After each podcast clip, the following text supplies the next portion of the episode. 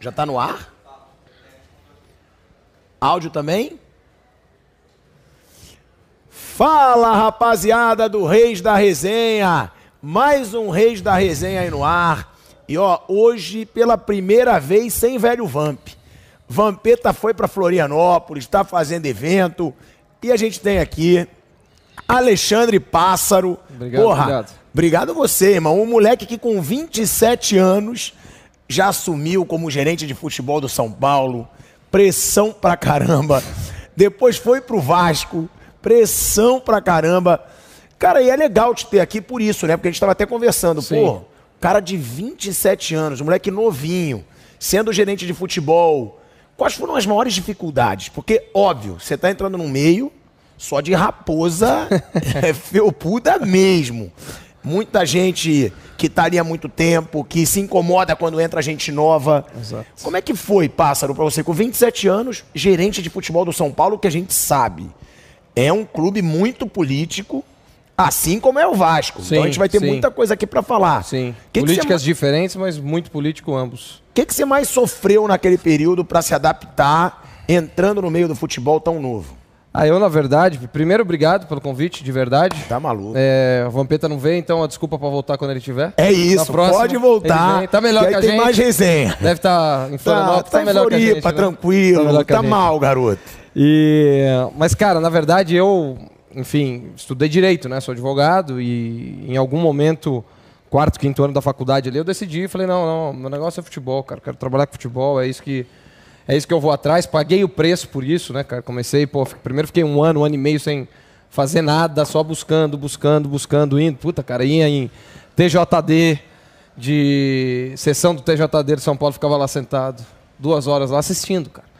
Um mês, dois meses, toda segunda. Aí no terceiro, quarto mês vinha alguém. Pô, tu tá sempre aqui. Pô, quem você é? Tá fazendo o quê? Tá querendo o quê? E aí. Ah, você ia de bobeira só Não, pra pra fazer nada, pô. Pra tentar entrar no meio, porque é um meio muito fechado. Por que, que o futebol é tão fechado? Quem tá não quer sair, pô. Então tem pouca rotação. Hoje tem um crescimento do futebol, por isso tem muita gente entrando. Mas tem pouca rotação, assim, tem pouca rotatividade, né? Então, paguei o preço, entrei. E eu sempre fui muito curioso, cara, muito estudioso, de falar com gente, de ir, de, porra, é... às vezes tinha aquele negócio assim, pô, sei lá, na empresa que eu trabalhei, trabalhei numa empresa com o César Sampaio em algum momento, né, no começo. Aí, pô, às vezes os caras iam, pô, estamos indo para um jogo lá em Guaratinguetá hoje, sexta-noite. Pô, estamos indo lá, tem um jogador lá, nós vamos lá, pô, vou junto. Então eu paguei esse preço para tentar sempre acelerar, enfim, o que acabou acontecendo, entendeu? Então, é, eu sempre tinha mais ou menos, eu sempre tinha esse olhar de, pô, como é que acontece no clube, como é que as pessoas se comportam, que horas que eu falo, que hora que eu fico quieto, que, sabe? E isso foi muito difícil. E aí, quando eu, primeiro eu trabalhei no esportivo, na Tráfico, de Esportivo Brasil, depois quando eu fui para São Paulo, eu entro como advogado, né? E ali dentro do São Paulo, eu vou crescendo por uma rota- rotatividade que existe, que existia no São Paulo. Então eu passei seis anos lá, eu tive 18 chefes em seis anos. 18, chefes. entre diretor jurídico, vice-presidente jurídico, enfim, entre um monte de coisa eu tive é, é, presidente, eu peguei dois, tal. Então eu tive, porra, foram muitos. E a boa notícia, cara, pra mim era que todo mundo que passava, chegava, você tava na cadeira, pô, esse moleque aí, mano. Pô, qual que é dele? Pô, vamos ver. E aí eu trabalhava, cara. Trabalhava, trabalhava, fazia o meu, dava um tempinho, o cara dava uma responsabilidade a mais, abriu uma porta a mais. Eu nu- nunca teve ninguém que passou durante esse tempo, graças a Deus, que, porra, diminuiu, sabe? Não, agora você não faz mais isso. Agora sempre foi, pô, então me ajuda nisso aqui, então me ajuda naquilo ali. Então foi crescendo assim, cara. E aí as coisas acabaram acontecendo muito rápido, assim, de verdade. Mais rápido, mas estruturado, né? Então, é aquilo que eu sempre digo. Eu tô no futebol há 12, 13 anos. Aí tem gente que tem 50 anos, chegou no futebol há 3. Aí tá preparado? Porra, é uma discussão Você tá no futebol há 12 há anos? 12 já. Há 12, vai fazer 13 já. Então, é, porra, é, é muito tempo, né, cara? Você tá com 33. Intenso. Tô com 33. Então você entrou no futebol com 21. Exato, 21. Me formei com 21. Foi a idade que eu me formei na faculdade. Entrei com 17 na faculdade, então tudo começou cedo ali. Então, mas enfim, preconceito assim acho que não, de verdade nunca senti. E se sentir também, foda-se. Não- Sabe, uma Faz teu coisa, trabalho. é, uma coisa que eu não tinha olhos pra isso não. Mas de fato tinha, e aí tem o lado bom também, né? Todo mundo fala, pô, mas é muito novo, às vezes sofreu preconceito, mas tem o lado bom. Tem o lado da energia, tem o lado da, da- de você estar ter, ter muito mais tempo à disposição no momento. Pô, eu me casei 2016. Então até lá eu acabava tendo mais tempo, entendeu? Eu morava sozinho, ainda não tinha, que nem agora eu tenho já dois filhos. Então também tem o outro lado, sabe? Então tem um lado bom e tem um lado ruim, cara. Mas eu acho que para mim, assim, tudo aconteceu no tempo que tinha que acontecer. Não, não, não me apego a esse. A, esse, a essa idade, com o tempo, com o que aconteceu. É legal, é uma história bacana de contar. O que, que foi mais difícil? de entrar no futebol? O que, que você percebe no futebol que a gente sempre fala, pô, e fala mesmo, pô, futebol tem muito esquema. É. Pô, futebol tem muita gente querendo ganhar em cima. Exato. É, e muitas vezes a gente, a gente sabe que acontece, mas a gente não prova nada. Uhum, não tem como uhum, provar, realmente. Exato. O que, que você viu de mais assustador assim no futebol? Se você viu, ou se algumas coisas até te surpreenderam positivamente? Muita coisa me surpreendeu positivamente. É... Todo mundo fala isso, pô, futebol é muito sujo. Aí Concordo que é. Mas daí eu vou perguntar: o jornalismo não é? A política não é? Uh, sei lá, em determinada outra área não é? Infelizmente, a gente vive num ambiente muito mais completo, é muito mais macro o ambiente sujo que a gente vive. Verdade. Não é do futebol. Por que, que, o futebol parece mais sujo? Porque todo mundo se importa com o futebol. Não, e porque envolve muito dinheiro. Exato. Muito Além dinheiro. disso, envolve é muito isso. dinheiro. Eu, eu digo, né? Todo mundo, assim, porra, na nossa posição, seja o presidente do clube, o diretor, o gerente, ah, sentou naquela cadeira é ladrão. O cara tá ali é ladrão. O cara tá ganhando dele. O cara... Entendeu? Então é uma coisa que acontece muito. O que, que, me, o que, que eu vi muito no futebol, cara, que é uma coisa que me chamou muita atenção, o tanto de gente, e aí normalmente as pessoas menos profissionais e mais políticas, que usam o clube para benefícios pessoais. E eu não digo nem que o cara tá botando dinheiro no bolso, não é isso. Mas o cara tem ali determinado negócio. E ele usa aquela posição no clube para se aproximar, para abrir portas, entendeu? O Network, cara, é, ingresso, tem, Exatamente. Amigos. O cara tem acesso é. a ingresso, tem acesso a viagem, tem acesso a vestiário, tem acesso... Então o cara usa aquilo ali para falar assim, porra, ó, é, cola em mim aqui. Então é, é, é um, querendo ou não, acho, deve ser um, é, é, acho que pode ser até tipificado assim, é um tráfico de influência. Então o cara usa o clube, usa aquela posição política, às vezes o cara, diretor de relações internacionais do Amador, sei lá, mas o cara tem a carteirinha.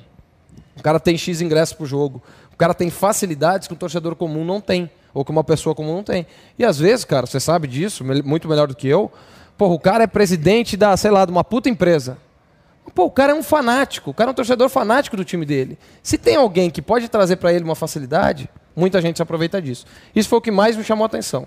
Por outro lado, eu acho que eu peguei também, né, que eu falei para você, eu comecei no futebol em 2009, 2010. Eu peguei uma época de muita profissionalização do futebol.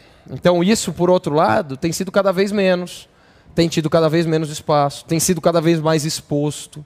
Entendeu? Então, acho que está melhorando. Do meu ponto de vista, está melhorando. Deve ter um monte de gente que está piorando, né? Que, enfim, está perdendo a boquinha.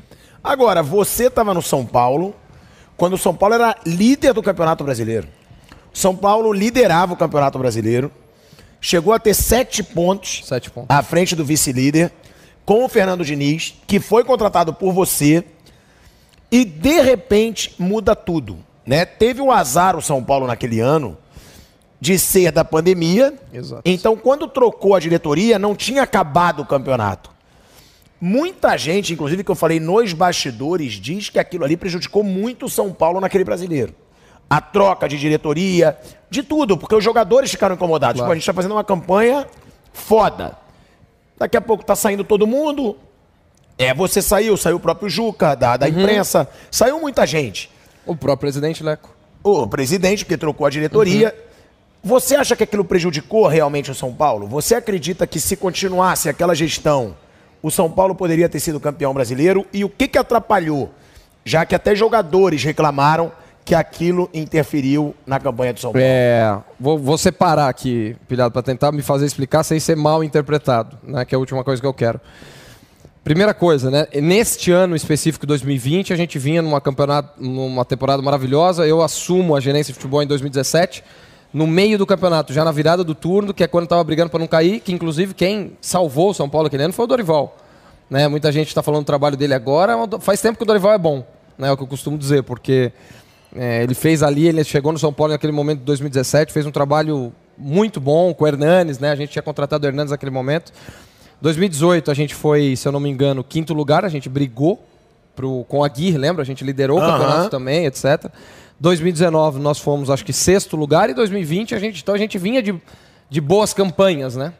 E aí 2020, de fato, foi aquela, enfim, é, a gente teve muita persistência, a gente tinha sido eliminado do Paulista, tinha sido eliminado da Libertadores, tinha sido eliminado da Sul-Americana.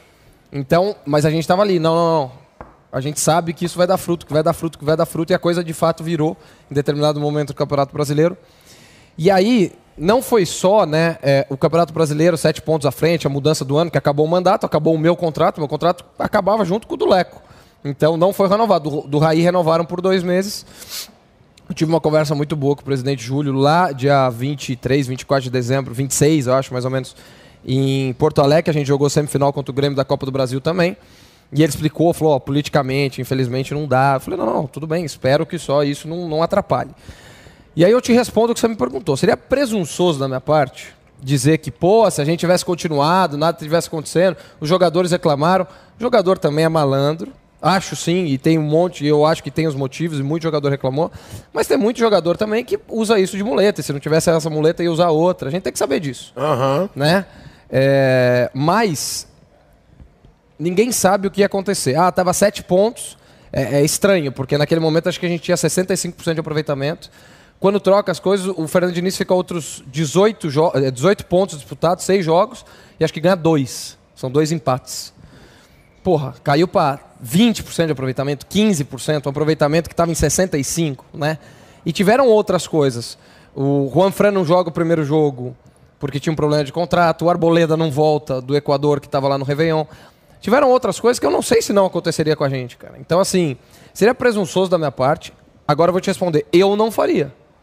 Eu não faria. E Você fosse- não trocaria tudo. se fosse ao contrário, eu não faria. Porque é, é, o futebol ele é tão heterogêneo, cara. Ele tem tantos fatores, ele tem tantas coisas para serem encaixados que a hora que tá encaixado, é é aquela velha frase, time que tá ganhando não se mexe. Pô, tá encaixado, deixa. Isso foi uma lição que eu aprendi com esse daí. Agora, eu às vezes penso e falo assim, cara, e se tivesse ficado? E se tivesse ficado? E tivesse acontecido a mesma coisa, que podia acontecer? Aí, porra, a gente olhar e falar assim, pô, caramba, devia ter trocado. Porra, é futebol, cara. É difícil a gente falar do si, do que, que aconteceu, o que, que não foi. Eu fiquei sentido é, pelo, pelo trabalho, né? Pelo trabalho de todo mundo, mas eu não culpo, assim, cara. Eu não, eu não consegui chegar nesse nível de apontar o dele e falar, ah, foi por causa disso. Porque realmente, cara, futebol é foda. Futebol Mas se é acontecer. com você, se você é a diretoria Não, não nova, troco, não troco. você espera, você fala, não, deixa Não esse troco. diretor de futebol. Não troco. Foi o que o Fernando Diniz falou, inclusive, né? Porque a nova diretoria eh, se reuniu com jogadores antes, se reuniu com o presidente Leco, se reuniu com o Fernando Diniz antes, sei lá, a troca foi feita dia 31 de dezembro, se reuniu no dia 20, 15, alguma coisa assim, logo depois que tinham ganhado a eleição. E todo mundo falou a mesma coisa. Pô, se der pra, se der pra segurar, se der pra, né? O próprio Fernando Diniz diz, né, que nos naquele começo de ano eu já tinha saído, mas ele gastou muita energia tentando segurar o Juca, tentando segurar não sei quem, tentando, ou seja, desfocado daquilo que realmente pudesse acontecer. E é novo, né, cara? Tipo Assim, você tem lá o teu vestiário, ainda mais a pandemia, que estava reduzido. Você tinha um cadastro ali de 50 pessoas que podiam entrar, incluindo 23 jogadores e a comissão técnica. Pô, daqui a pouco tem gente estranha no vestiário. Pô, não é que a- pessoa é ruim, só é estranha, porra. Só não tá acostumado ainda. Não tá ali o ano Com- inteiro. tá? Exatamente. Com cer- Quando se tem uma pré-temporada, um início de ano, é mais propício para você fazer isso. Agora, eu vou levar para outro lado a pergunta também. Não teve pré-temporada. O, o São Paulo, por exemplo, ele mal faz pré-temporada, que é um dos motivos que todo mundo acredita, não sei se foi ou não, que ganha o Campeonato Paulista. Porque, porra, não descansou, depois machuca um monte de gente e tal. Não descansou porque preferiu apostar no preparo com o Crespo e tal. Pô, eles também não teriam tempo para entrar ali, naquele momento. Foi um ano apertado. Eles tomaram uma decisão e arcaram com as consequências da decisão, entendeu? Eu não faria, mas eu não acho, não acho que teve, não acho não, tenho certeza que não teve maldade por parte da nova diretoria, não teve vaidade, não teve absolutamente nada. Foi se tomada uma decisão, acreditava-se que com essa mesma decisão o resultado seria o mesmo e não foi. Ah, se a decisão fosse diferente, o resultado seria o mesmo? Porra. Um dia a gente descobre isso. A gente lá. sabe que você tem os contatos, inclusive o Diniz, Sim. que foi levado por você. Ele chegou a te dizer que o clima mudou? Ah, falou, falou, falou, falou, falou, falou. Falou e ele fala. Eu, assim, eu tô, tô te falando não em confiança, porque ele já falou. Aham. Então eu me sinto confortável para falar. É, Diniz é um, enfim, irmão seria muito mais velho. É quase que um pai que eu tenho no futebol, assim, né, da relação que a gente tem. Eu falei com ele antes do jogo contra o Fortaleza, ficamos, porra, uma hora no telefone, a gente fica. Cada dois, três dias, uma hora no telefone. E ele mesmo falou, ele mesmo falou. Ele mesmo disse que ele falou: olha, se eu pudesse voltar no tempo, na reunião que eu, tivesse, que eu tinha feito lá atrás, eu ia dizer: olha, é o seguinte, ou deixa do jeito que tá, ou eu saio junto.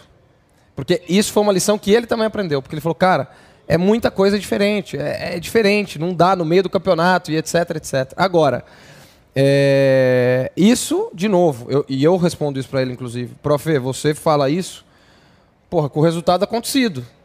Entendeu? Eu cheguei a conversar com o Júlio, e com o Júlio Casares, né, o presidente de São Paulo, e o Júlio falou: Passa, não tenho nada contra você. Acho o teu trabalho muito bom. É, infelizmente, por política, eu não posso renovar esses dois meses. Mas, cara, eu vou te chamar para a festa do título. Você vem aqui pegar a tua medalha. É, então era essa confiança que todo mundo tinha, cara. E tava sete pontos do Atlético Mineiro. O Flamengo, que acabou sendo campeão, tinha um jogo a menos. Então talvez do Flamengo tava quatro pontos, você considerando esse jogo. Mas muita coisa aconteceu e assim, cara, você não imagina que no dia, se eu não me engano, era lá pelo dia 10, 12, 15 de janeiro, teve um apedrejamento no ônibus, lembra daquela coisa que teve? Teve bomba, É, né? Um time que estava 15 dias líder. Então, assim, tudo foi muito estranho, sabe? Tudo mudou da água pro vinho. Não foi a diretoria, a troca de mandato. Teve mu muitos outros fatores que contribuíram para isso. O Brenner foi vendido. É, Então, tem uma série de conjuntos ali que parece que fez, é, que causou algum efeito, né? De fato. Mas a gente não dá para saber. Ah, deixa tudo, deixa tudo como tá. E se perde igual, todo mundo ia falar, porra, devia ter entrado, devia ter mudado, não teve peito para assumir. Então tem os dois lados da moeda, cara. É foda a gente Pra pensar, você mas era eu muito simples vir aqui e falar, ah, foi por causa disso. é, por a gente é, saiu, deixa a gente, é campeão. lógico. Pra mim, pros jogadores, pro Diniz. Então a gente não pode falar disso só por causa do resultado. Nós temos que falar disso contextualizado. Entendeu? Ô, Pássaro, muito se fala da política do São Paulo, assim como se fala da política do Vasco também, a gente vai falar sobre o Vasco, que tem muitas coisas ali que eu vi muito também cobrindo futebol no Rio de Janeiro. Agora, essa política no São Paulo, ela atrapalha o clube, porque a gente está vendo agora um estatuto que quer porque quer é convencer sócio, convencer conselheiro de que tem que ter a reeleição. No momento que o clube briga por coisas muito maiores que isso. Um título internacional, tentar ter um elenco mais forte que o Rogério cobra tanto. A- Já chegou a te atrapalhar? Você já chegou a perceber que essa política no São Paulo, esse excesso de politicagem, atrapalha Muito. o clube? Muito. Muito e, assim, não é...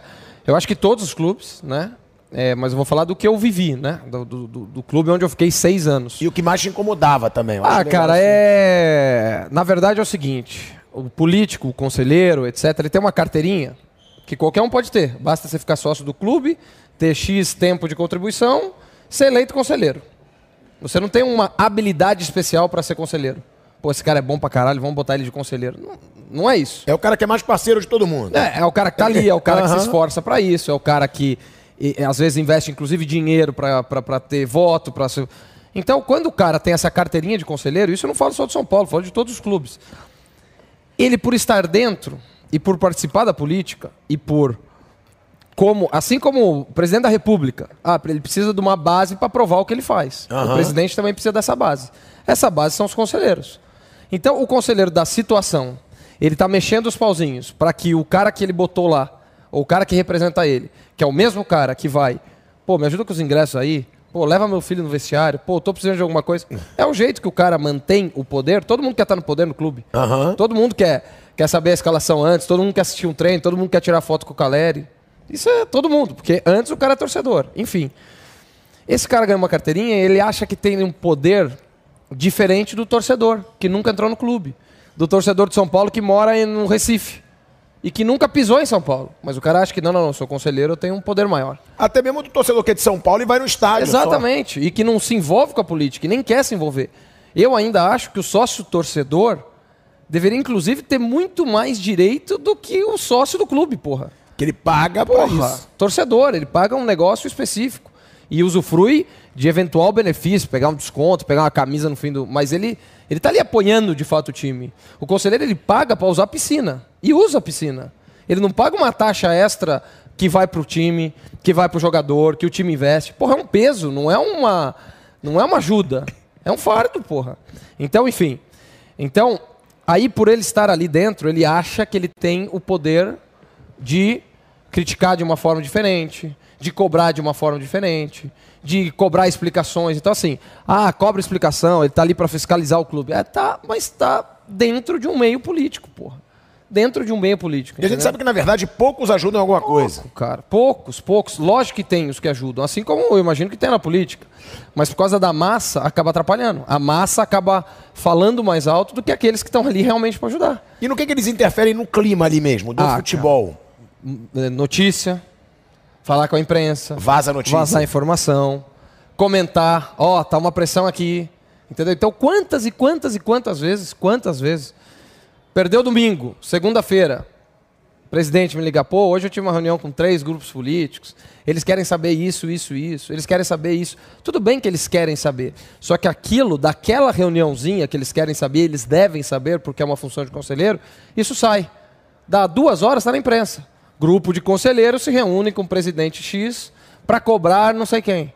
Aquilo ali vai virando uma pressão, cara. Porque o torcedor que está em casa, ávido por notícia, o torcedor quer ver notícia, o torcedor segue blog, segue notícia, ele quer saber do time Hoje dele. dia, então, porra. tem YouTube, tem Tem Instagram, tudo, tem, podcast, tem tudo. Então o cara tá ali. Aí que o cara vai consumir essas notícias, que nem sempre saem de uma fonte neutra. Não é um cara assim, pô, eu, eu apurei que está acontecendo isso lá dentro do CT, dentro da sala do diretor do futebol, do presidente e do treinador. Porra, ali está acontecendo isso. Porra, não, sai. Aí só porque falou com uma pessoa que tem uma carteirinha, o jornalista também se acha que, não, eu falei com um conselheiro, ele me disse isso. Porra, não, cara. E às vezes a notícia está atrasada, às vezes já aconteceu.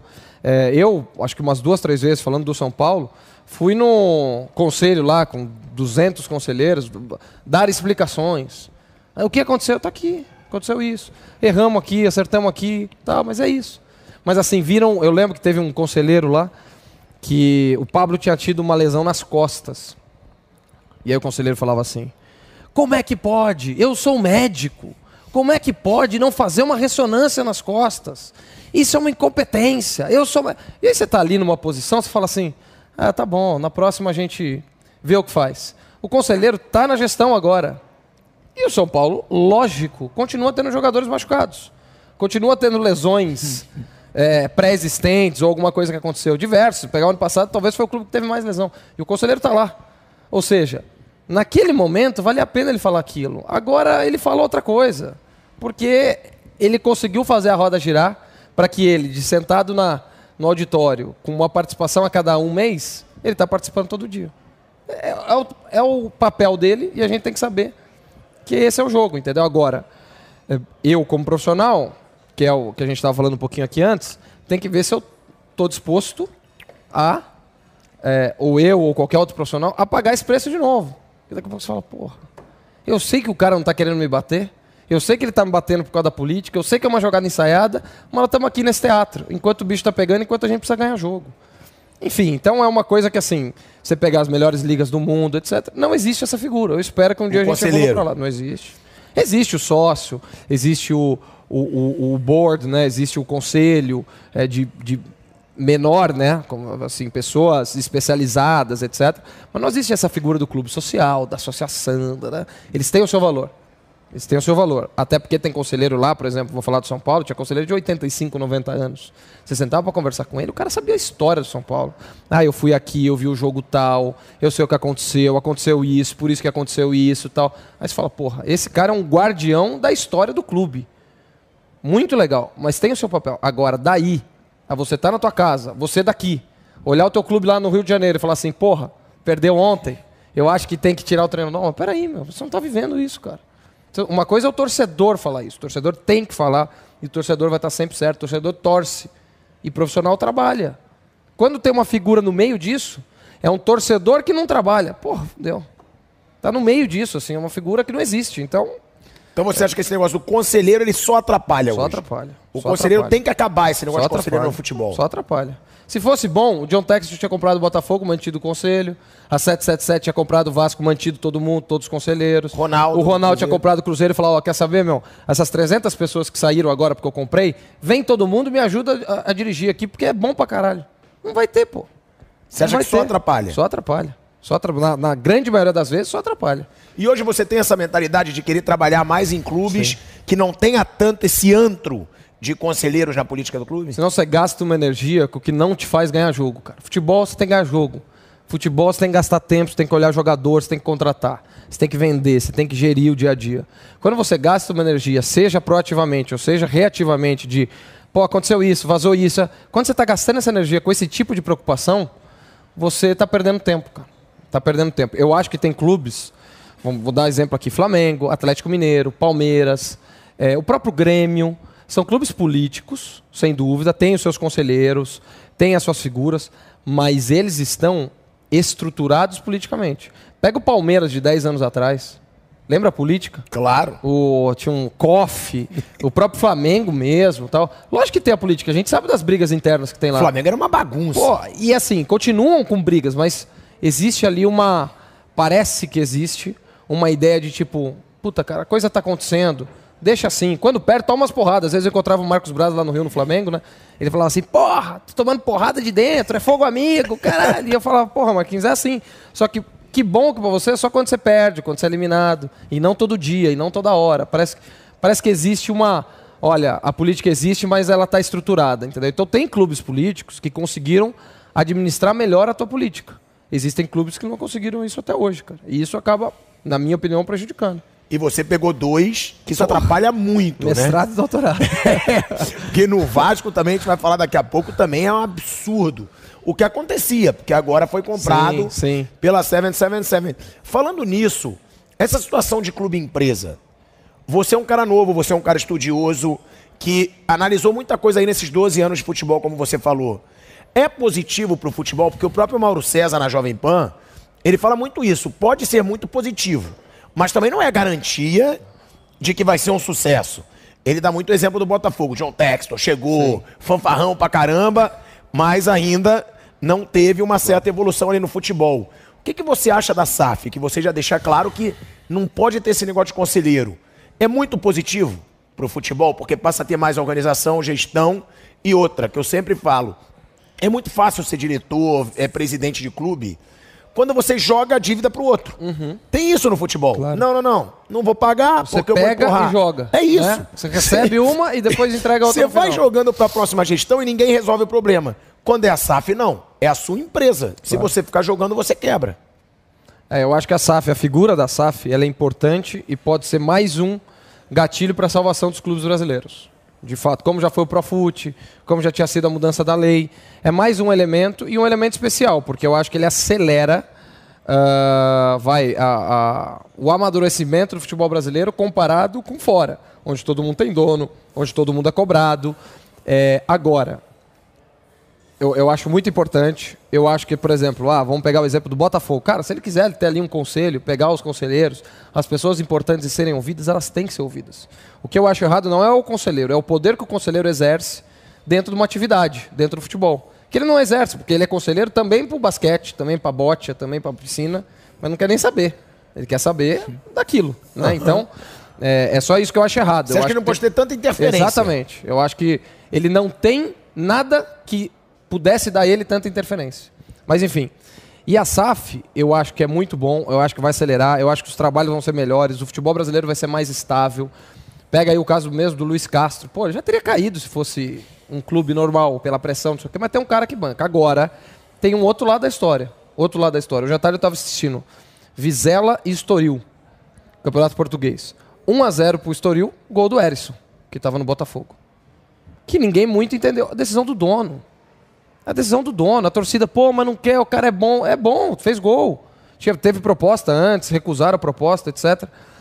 Mas no dono, é um projeto dele. O Estoril faz parte de um conglomerado de clubes, de um investidor que comprou o Lyon junto com o John Textor. Ele decidiu que pô, é um amadurecimento da Europa podia ser mais. Não ele, ele e toda a sua equipe. E ele fez. Aqui no Brasil, naturalmente, numa política, pô, não posso fazer. Pô, se eu mexer nesse jogador, não, não posso vender esse jogador agora. O cara faz do dia para noite, é, o clube é meu. Então, ainda vai. Acho que nós ainda vamos ter um amadurecimento grande nisso, cara. Grande, porque lógico que tem algumas amarras. Ele não pode mudar o nome, não pode mudar o escudo, não pode mudar o uniforme, mas ele pode mudar a forma como o clube é visto, como o clube trabalha, como o clube investe. Diminuir a influência do torcedor. Entendeu? também. In- a, a- a influência. E aí é aquele negócio, cara. Para você diminuir a influência, você tem que tomar cuidado para não afastar. Porque senão o teu clube vira um clube frio. Então você tem que, enfim, botar os torcedores, os conselheiros, cada um no seu quadrado, mas sem afastá-los, cara, porque senão fica frio. Senão fica um clube, porra, clube aí o cara comprou, etc. Tem vários e vários clubes que aconteceu isso. Então, eu acho muito importante a figura da SAF. Acho que vai melhorar, acho que foi a salvação para vários clubes e naturalmente aí os que já venderam, os que estavam mais precisando, né? Os que estavam mais, assim, à beira do, do precipício, foram os que primeiro venderam, natural, né? Quem está quem tá apertado vende mais rápido. É, mas eu acho que é uma figura importante, cara. Eu acho que vai ajudar, mas eu acho que já nós vamos ter muito que aprender ainda. Você pega hoje o Manchester United, essa potência, todos os jogos têm placas e faixas no estádio dizendo para os Glazers, que são os donos, irem embora. Então, assim, os caras investem, compraram o clube, é, tem um monte de jogador, traz Cristiano Ronaldo de volta e o torcedor, no fim, tem aquele saudosismo de trás, falando, não, eu quero meu clube de volta. Esses donos americanos aqui não sabem de nada. Pode acontecer. E nós temos que saber lidar com isso. Uma pergunta agora que eu acho que pode ser um pouco difícil. Daniel Alves.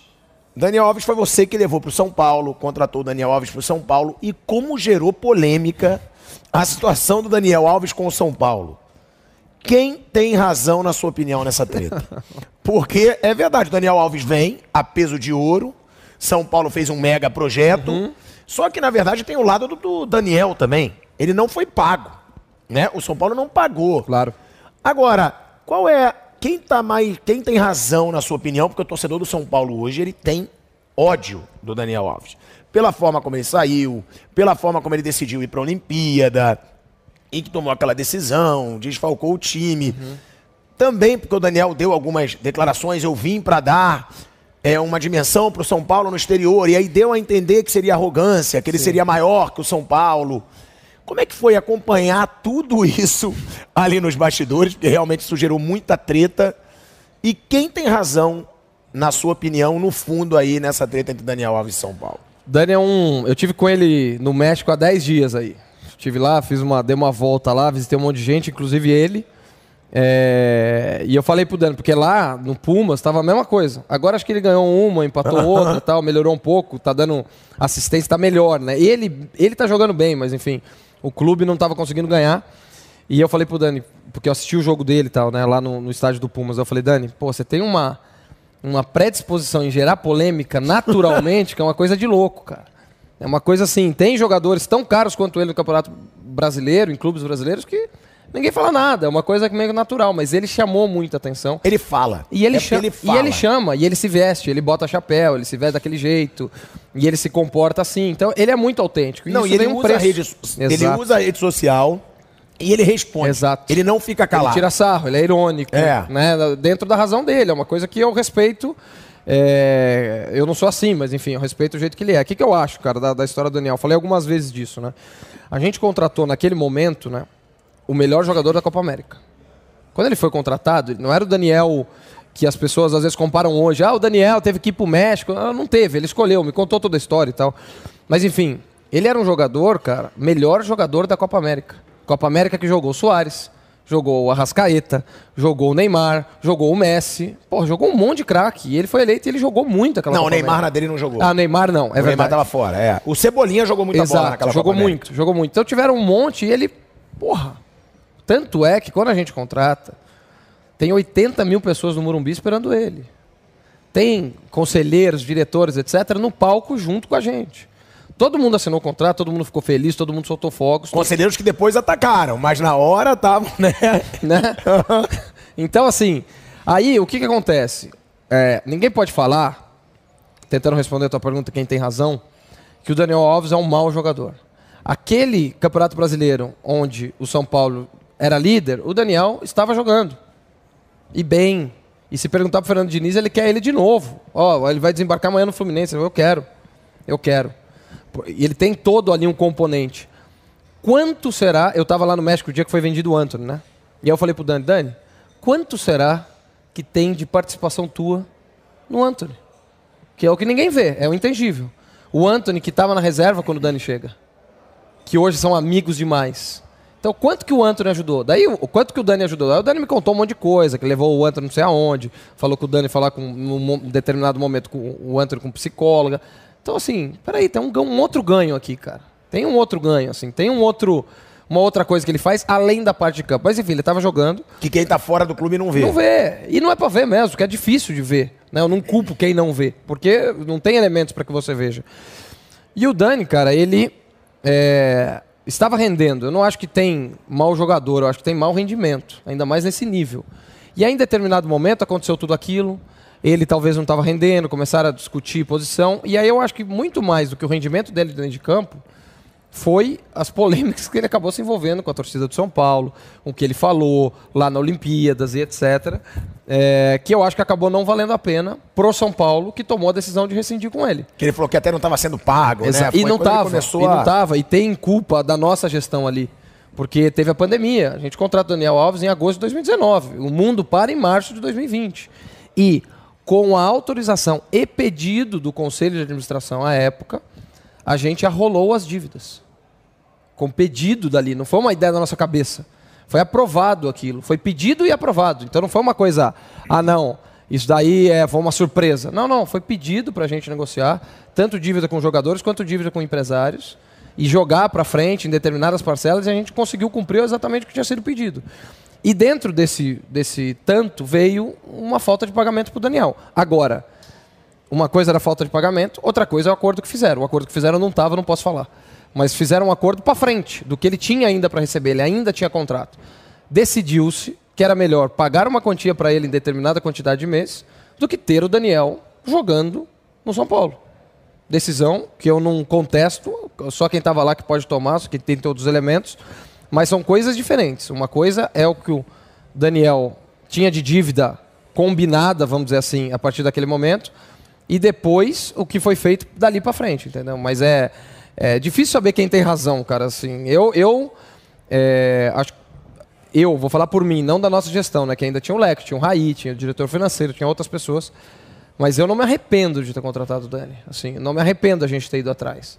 Talvez eu me arrependa da forma como em algum momento a gente conduziu as coisas da forma como a gente acreditou que o departamento de marketing traria receitas e acabou não acontecendo. Coisa que a gente não tem muito controle.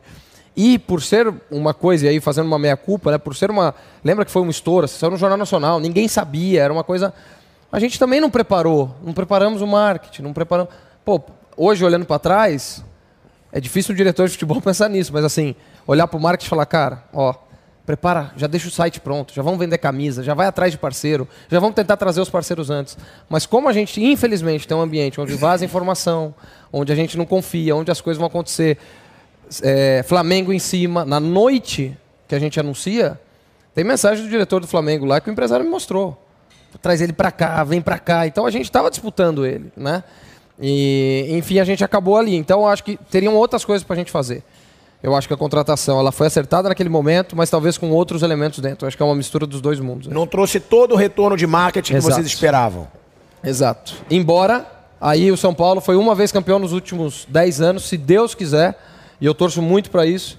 Vai ser agora no dia 1 de outubro. Mas na vez que foi campeão, o Dani estava ali. Né, que foi uma aposta. É, o São Paulo precisa ser campeão a todo custo. As pessoas precisam. Ele estava ali, ele jogou. Não jogou a final porque estava machucado, mas ele jogou. Então também tem o seu outro lado. Então, ah, é, mas quando estava campeão ele estava ali. E o Dani, cara, um barato, assim. Você vê, às vezes, as pessoas que olham de fora, né? Pô, o Dani deve ter raiva do São Paulo, o Dani deve não sei o quê. Ele chamou, eu conversando com ele, né? Ele chamou a esposa dele, os amigos que estavam ali.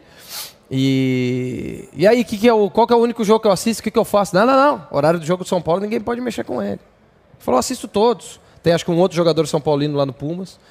Aí ele, pô, esses dias ele chegou, falou que tinha perdido, pô, não acreditei e tal. Eu tenho o maior carinho, sou São Paulino, pô, sou São Paulino. Então você vê que ainda é autêntico aquilo. Só que ele, como profissional, ele separou o que era a função dele como jogador e o que cabia a ele dar e receber e o que era o sentimento dele como torcedor. Isso é legal, porque até hoje o Daniel Alves é São Paulino, porque a torcida do São Paulo massacra Sim. o Daniel Alves e tem o, a razão Sim. dele, o torcedor, pela forma, pela, pelas polêmicas, mas o Daniel não. Não, o não. Daniel não, continua Daniel torcendo continua São Paulo. super com carinho, cara. Assim, eu continuo com muito carinho, assim. Eu tive lá e vi. Não foi ninguém que me falou, não, cara. Ele falou, não, não, pô, eu torço.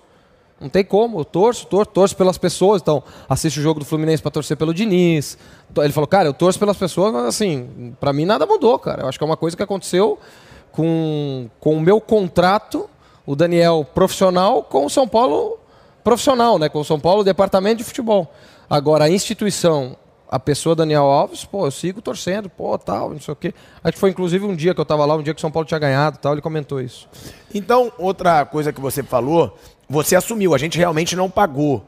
A pandemia atrapalhou muito para isso, porque às vezes as pessoas falam, pô, o São Paulo contratou o Daniel Alves e não podia, é, quis gastar mais do que poderia.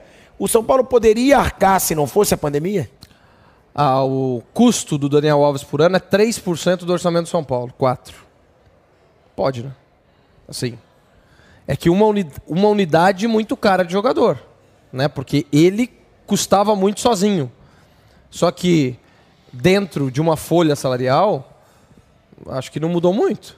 Talvez, não sei, tá? Mas talvez a folha salarial hoje do São Paulo seja a mesma daquela época com o Daniel. A diferença é que tem um jogador que às vezes ocupa o espaço de três, sei lá, quatro, não sei.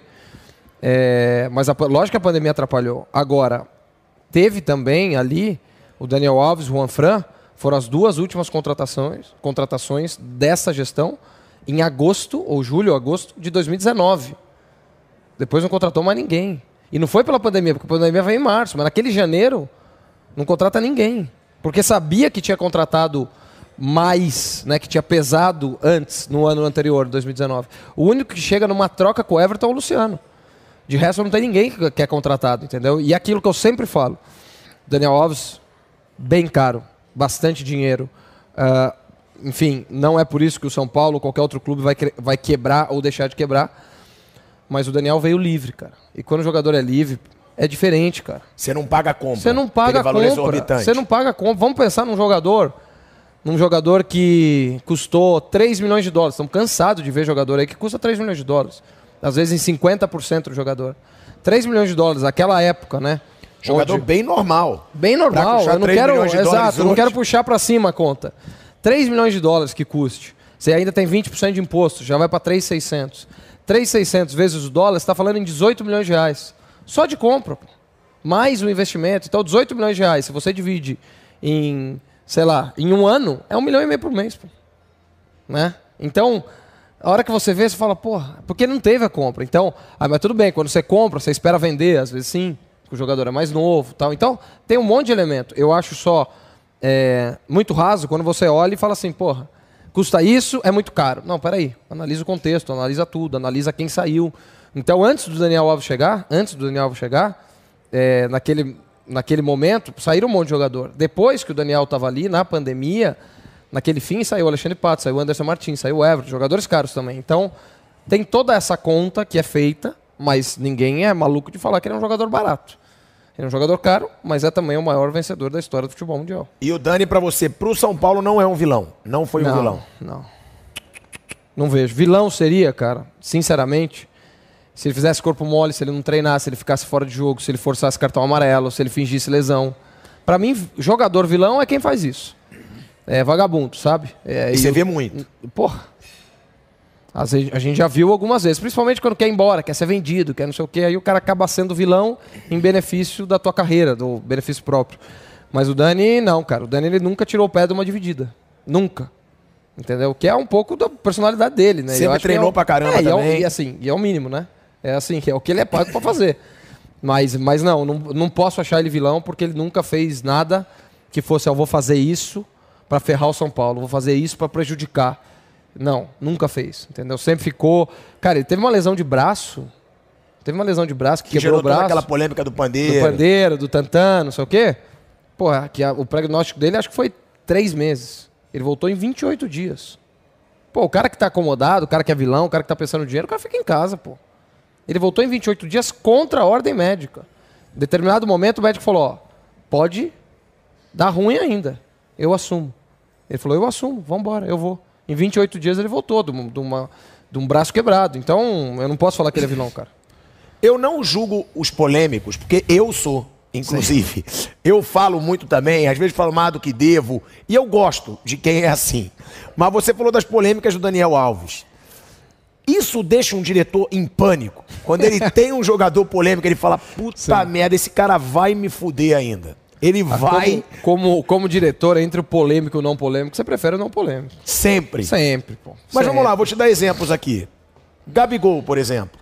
Ele é polêmico. Só que ele, Ele é, vende. O sim. que ele dá de dinheiro por ele ser polêmico, ele dá também. É, mas- Edmundo, mas era é porque- polêmico. Romário, Mas era é polêmico. isso, mas todos porque jogaram muito bem. O grande ponto do polêmico é que a hora que alguma coisa acontece, que fica X tempo sem fazer gol, é, aí a coisa volta com uma força muito maior. Então é só- Ele é muito mais lembrado na É só ruim. saber o preço, entendeu? Então, assim, o Gabigol, que faz gol, ainda é polêmico, ainda é nerva, ainda deixa os outros expulsos, ainda tira sarro da outra torcida, eu quero ontem no meu time. quero toda hora.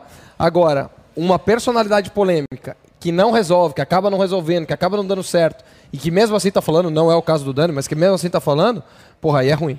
Aí é ruim.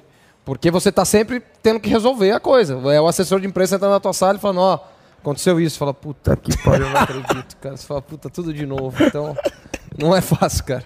Não é fácil. A imprensa irrita muito o dirigente? Porque eu, eu te perguntei do maior problema de clube. Você falou da imprensa. Porque é o conselheiro Exato. que passa a É, notícia é, pra é. imprensa. Cara, é difícil a gente falar imprensa, né, cara, assim, como em geral, assim, né? É, porque tem os bons, tem os ruins, tem os que são enganados. Não, e os tem bons os- também são os que têm fonte Também, muitas vezes. entendeu? Pra ele isso Entendeu? é bom, ele Então, ter a notícia, né? Eu, assim, eu acho que é, o que irrita não é quando o cara, assim, puto, o cara descobriu a contratação, vazou essa informação, puto, o cara tá certo. Pô, isso não irrita. O que irrita é quando há uma irresponsabilidade em apurar a notícia e uma intenção, que hoje acontece muito com esses blogueiros de time. Acontece muito agora. O cara tem uma intenção com a informação que ele dá. Desde, o, desde a capa da, da- da- do card ali que ele bota. Vídeo novo no canal. Aí, puta, bota, parece que caiu um avião. E eu trabalho com o YouTube. Não, não, Eu sei sim. o quanto isso é importante, é? a capa. É verdade. Aí daqui a pouco o cara capa. bota e o torcedor já. ah, E a hora que você vai ver, às vezes tem 15 minutos de vídeo, tem 2 minutos do fim daquela notícia. E os outros 13 minutos é falando outra coisa, não sei o quê. Então, tem esse lado. Isso irrita. Isso irrita porque é uma irresponsabilidade e você percebe muito claramente, assim, puta, o cara tem interesse aqui, mano. O cara tá interessado nisso, o cara quer fazer isso.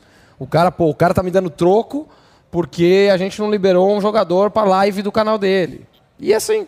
Agora, de novo, essa é a realidade. Ficar só reclamando não ajuda em nada. É a realidade, vamos trabalhar com ela, vamos minimizar, vamos enfrentar, vamos ver o que a gente pode fazer. Mas é assim, entendeu? Mas que, mas que irrita nesse sentido, irrita. Agora eu, por um outro lado, eu perco uma hora e meia, duas horas do meu dia todo dia lendo imprensa. Jornal daqui, MLS, Itália, França. Eu leio todos os jornais esportivos do mundo. Pô, vou reclamar da imprensa? Me informa, entendeu? Já entendi quem, quais são as boas fontes, onde que dá para confiar, onde que não dá. A gente vê isso acontecer bastante lá também. Às vezes você lê uma notícia e fala assim, puta, olha o que vai acontecer, daí no dia seguinte é o contrário. É, então, lógico que acontece, mas assim, eu não reclamo da imprensa. Eu acho que a gente seria, porra, cego se não tivesse a imprensa. Mas eu reclamo quem usa mal a imprensa. Inclusive, inclusive é, pessoas de dentro do clube, que às vezes usa a imprensa para passar um recado, para diminuir uma pressão, para é aquela coisa, né? Com muito interesse político, É, o time perdeu falou. de 3 a 0 na seg- no domingo, na segunda-feira, time tal de olho em Cristiano Ronaldo. Aí você, ó, Cristiano, porra, passou um pouquinho a pressão. Pô, o cara tá usando a imprensa mal, a imprensa tá se deixando usar, tá agindo mal, mas porra, teve um start também que às vezes partiu de dentro do clube. Então isso também é ruim, isso eu não gosto. Qual o seu maior orgulho pela passagem no São Paulo? Ah, cara, acho que a garotada. Acho que a garotada, o trabalho. Tem vários aí que foram todos. lançados com você, né? trabalho que a gente conseguiu fazer é, com muitos jogadores ali, cara. Assim, muitos, muitos mesmo, assim. É, o Anthony acho que é o exemplo mais claro aí recentemente, né? Para não ir nem tão longe, né? É um jogador que, que é o que me move, pessoalmente. Eu até dei uma palestra semana passada no Futebol Expo da CBF, né? E eu terminei a palestra assim, né, cara? No final das contas, é o que me move, assim. Ah, é ganhar, lógico. É, pô, fazer bons trabalhos, é lógico. Essa é a primeira coisa.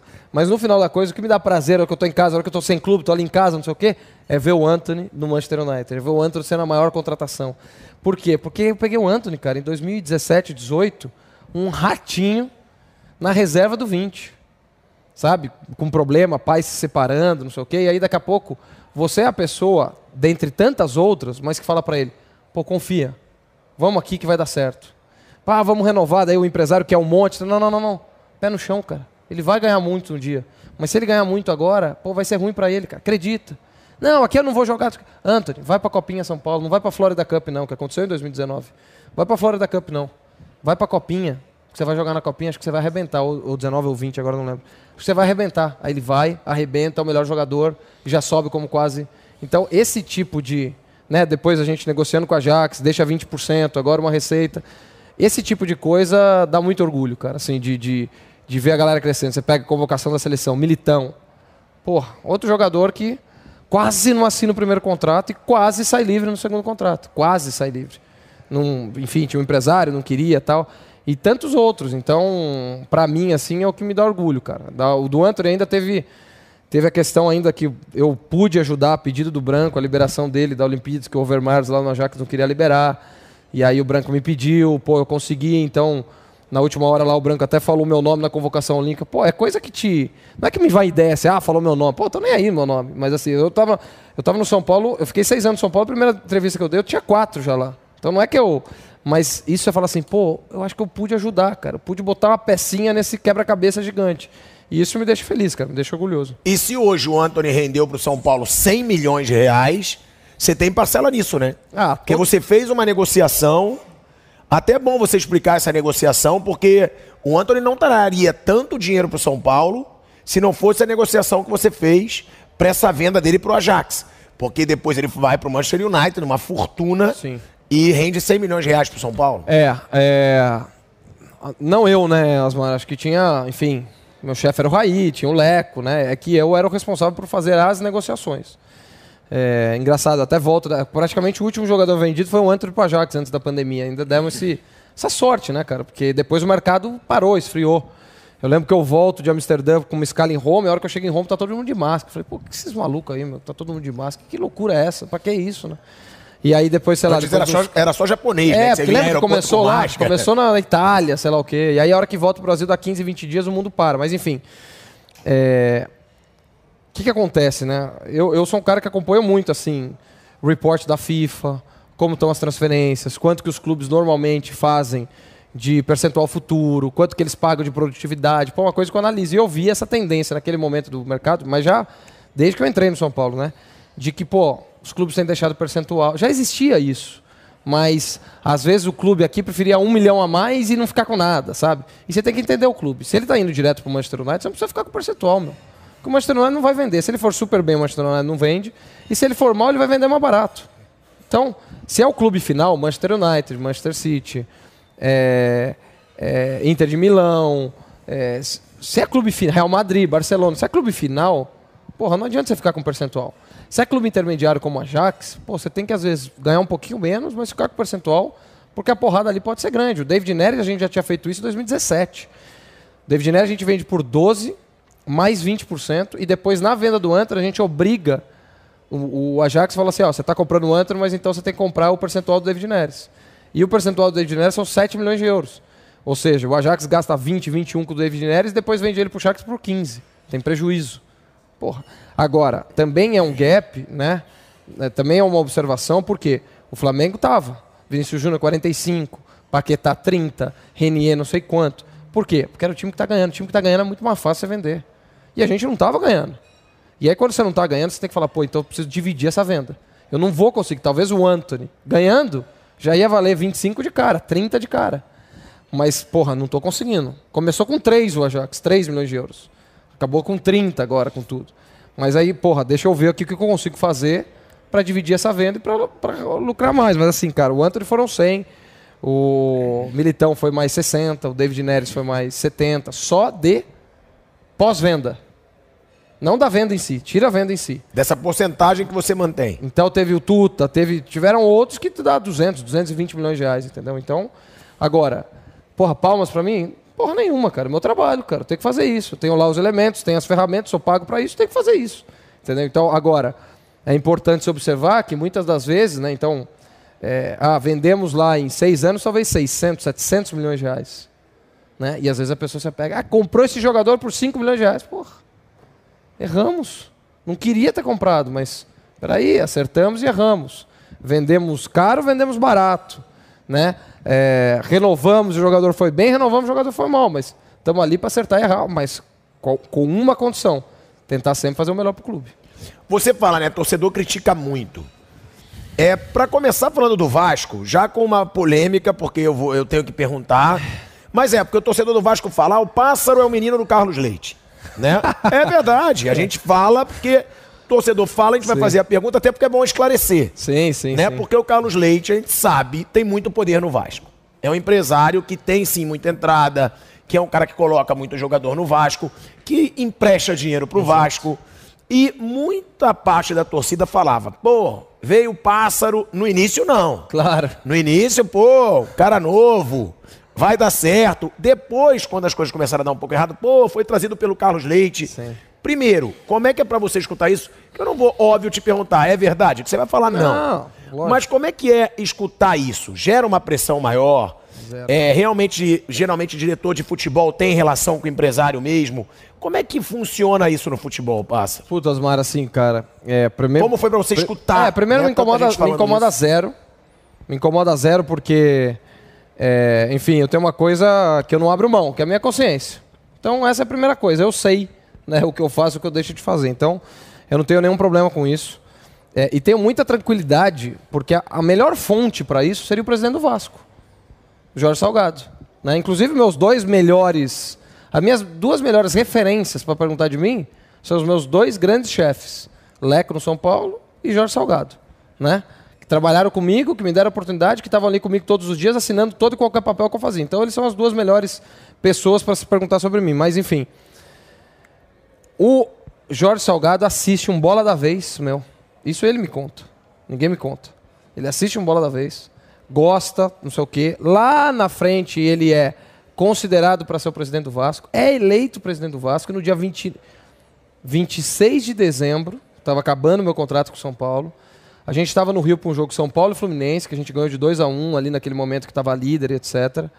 No intervalo, eu dentro do Maracanã, toca meu telefone um 021. Eu, porra, não atendi. Segunda ligação, 021. Pô, deixa eu atender, no intervalo.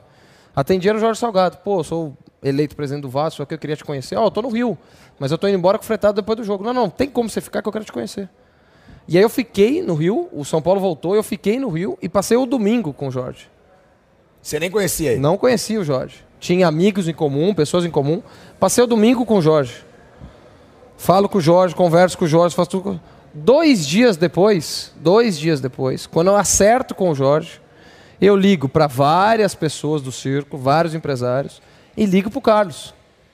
Carlos, estou indo para o teu time, porque ele é vascaíno. Estou indo para o teu time. Pô, eu ouvi alguma coisa aqui, você está vindo mesmo, estou indo. Então não é ele que me leva. E mais do que isso, veja, eu contrato, acho que ali no Vasco, 12 jogadores ao longo do ano, nenhum dele. Nenhum.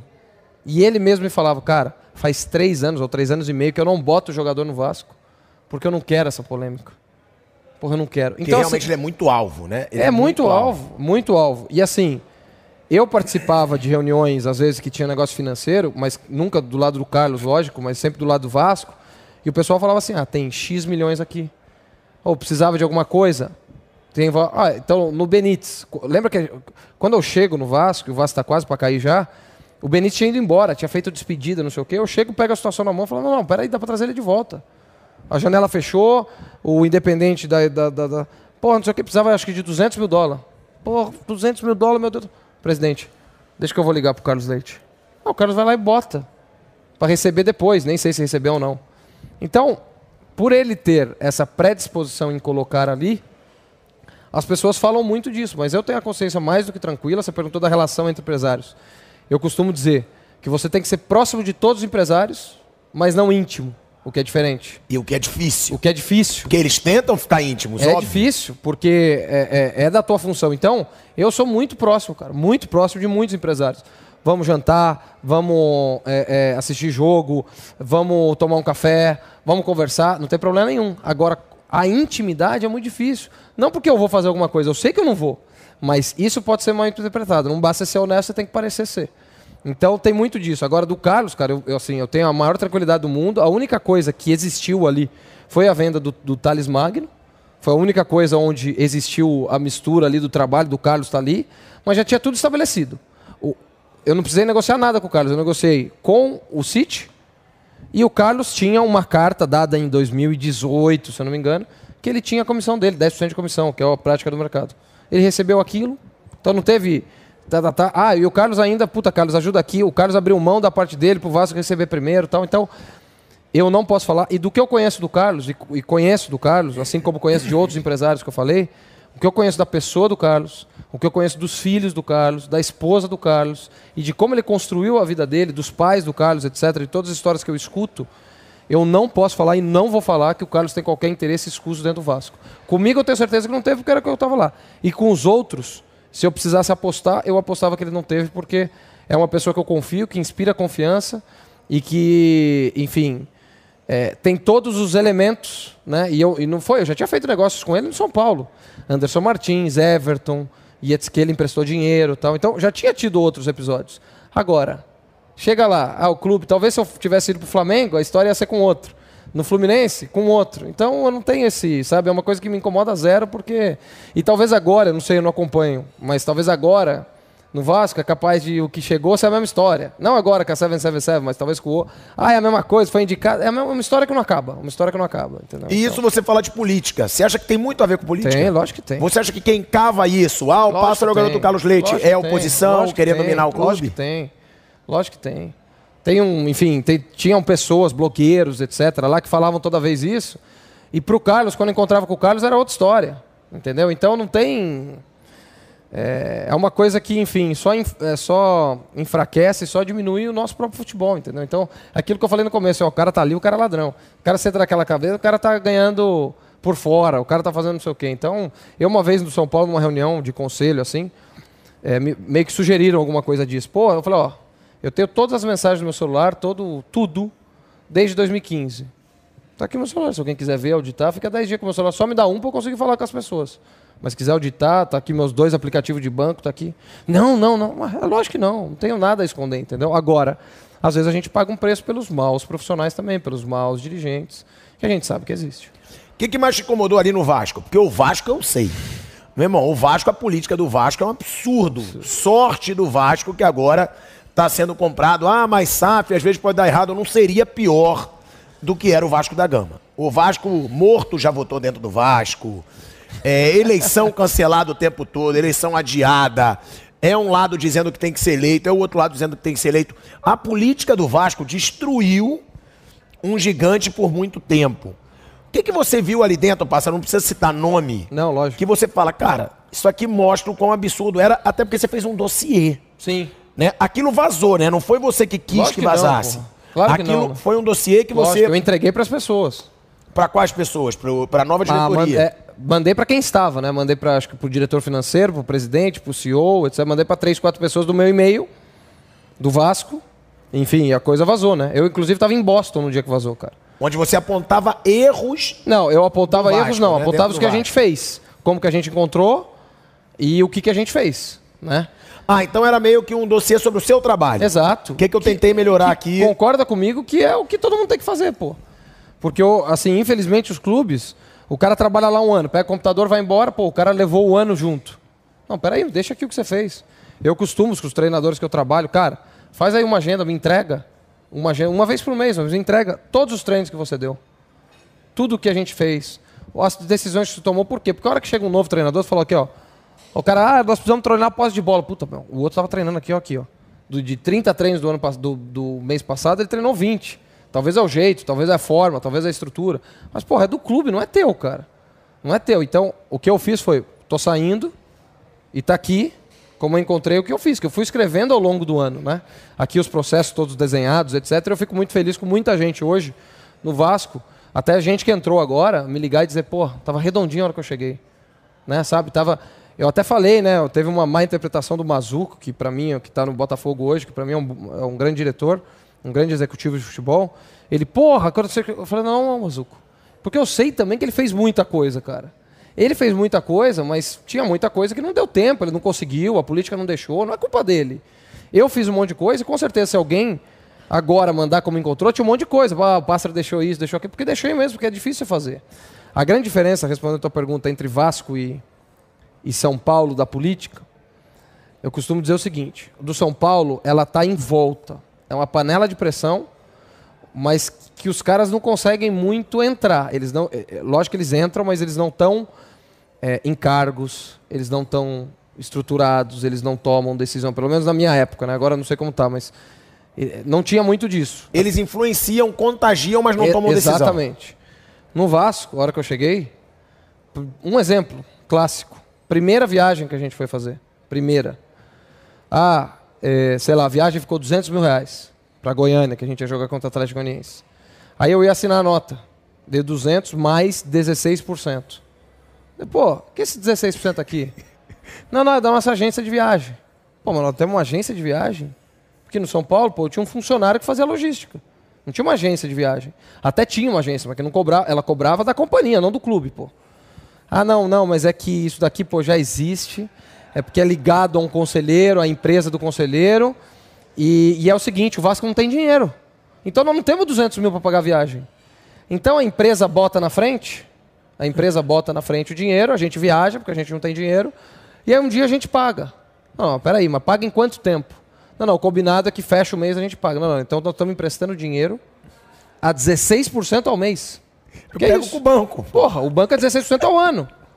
Não, não, não. Avisa que foi a última. Assim. Eu sou assim. Avisa, pra não sei quem é o conselheiro, avisa que foi a última. Aí, em algum lado do conselho, das pessoas, já te fazem um X. Você um já dia numa passou a ser derrota. per- perseguido ali. É, um dia numa derrota que a gente teve, é, veio o gerente de futebol e mostrou pra mim assim do Vasco. Pô, aqui o. Sabe aquele comentário no Instagram? Não sei como que é, acho que fica o mais curtido, fica em primeiro. Sei, sei, sei. Olha o mais curtido aqui. Era o dono da empresa. Porra, tem que sair esse passo. É lógico que tem que sair. Porra, tem que ficar. Entendeu? Então, isso, é essa a diferença no Vasco.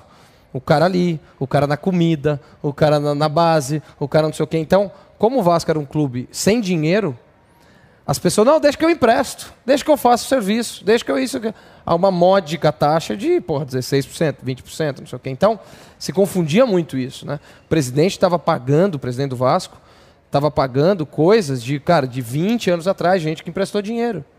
Porque poucos emprestavam. Até falou do Carlos Leite, né? Eu acho que o Carlos, o Carlos, por exemplo, do Benítez, ele emprestou 200 mil dólares e pegou 200 mil dólares. E ponto. Agora os outros não, ah, 200 mil dólares é com 5% ao ano.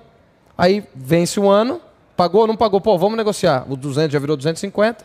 Vamos negociar, quanto você quer pagar em 30 vezes? Então vamos fazer 300 por 30. E aí não paga, e aí vira 400, vira 500. A hora que você vê é um milhão da dívida que começou em 200. Então, isso é uma coisa que eu vi no Vasco que está muito dentro. Né? Muito O dentro. conselheiro no Vasco, ele ganha dinheiro em cima do Vasco. É, ele não, não todos, assim, entendeu? Não, acho que, é, eu acho que é, não é o conselheiro em si, tá? Não é o conselheiro que ganha dinheiro. Mas tem muitas coisas que estão ligadas. A empresa do filho, a empresa de não sei quem, a empresa de não sei quem. Entendeu? Agora, tem muitos bons. Eu convivi com excelentes conselheiros. Excelentes. Agora, tem, tem muitos outros que não, cara. Que, que- muitos outros que estão ali por interesse, que estavam ali por interesse, que estavam querendo entrar no poder por interesse. Quantos? Daquela briga política? Porra, cara. As histórias você ouvia você fala, esse cara não pode entrar aqui de novo. E não sou eu que conto. São as pessoas que estão no Vasco há 20 anos, 25 anos, entendeu? Então eu fico triste, muito triste, porque é uma coisa que se aparelhou assim.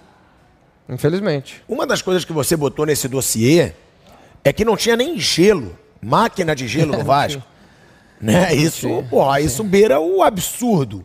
Vocês tinham que comprar gelo pra usar na fisioterapia. É, era a máquina de. Ah, sim, mas era uma coisa. Tava quebrada, aí cada. Não, cada dia um pagava. Um dia era o médico, outro dia era o fisioterapeuta, porque che- chegava uma moto no CT e entregava saco de gelo. Todo dia, uma hora antes do treino. E aí, pô, hoje é minha vez. Aí o cara lá e pagava lá, sei lá, 150 reais de gelo. Com três meses de salário atrasado. Falei, não, pera um pouquinho, meu. Não pode ser assim. Eu, quando saí do Vasco, né, e eu, assim, não tenho um A para falar do presidente, da diretoria, porque eu recebi tudo, ainda que com bastante atraso, mas recebi tudo e sabia, tá? Eu fui, até falei para minha mulher, pode ser que a gente more um ou dois anos no Rio, eu não sei quanto salário eu vou receber, mas eu não vou dizer não pro Vasco da Gama. Não vou, não vou. Porque se há 10 anos ou se há 8 anos alguém falasse para mim, ó, você vai trabalhar no Vasco de graça, eu ia falar, eu vou. Eu vou, porra. E O Vasco é um dos gigantes Vasco- do futebol brasileiro. Se você falar da torcida do Vasco, o Vasco é uma torcida nacional. Eu O Vasco é isso uma sempre. coisa colossal. Assim como São Paulo. O pessoal falava essa semana, São Paulo vai ser eliminado para o Atlético Goianiense. Eu falei, tá bom, vai sim. Vai sim. O Vasco, o, o São Paulo não tem chance de ganhar de 2 a 0 no Morumbi do Atlético Goianiense. Pô, tá brincando. Que nem agora vai perder. O São Paulo é gigante, cara. Tem que se respeitar isso. As pessoas não respeitam. Ah, não, não, é porque. Porra, considera, respeita a camisa do clube. E o Vasco é assim. Então, eu sabia disso, recebi, mas quando eu saio do Vasco, eu tenho quatro meses de salário atrasado e 75 mil reais que eu emprestei pro Vasco. Eu. O Vasco não pagava o Inter, tinha uma dívida lá com o Sarrafiore. E um dia, porra, o Sarrafiore não recebia, estava operando ligamento cruzado. Eu me senti numa culpa tão grande que eu peguei, olhei o contrato do Inter assim, vi o CNPJ, falei, pô, será que é o Pix do Inter esse CNPJ? Peguei, digitei, pum, Pix, pum, 75 mil.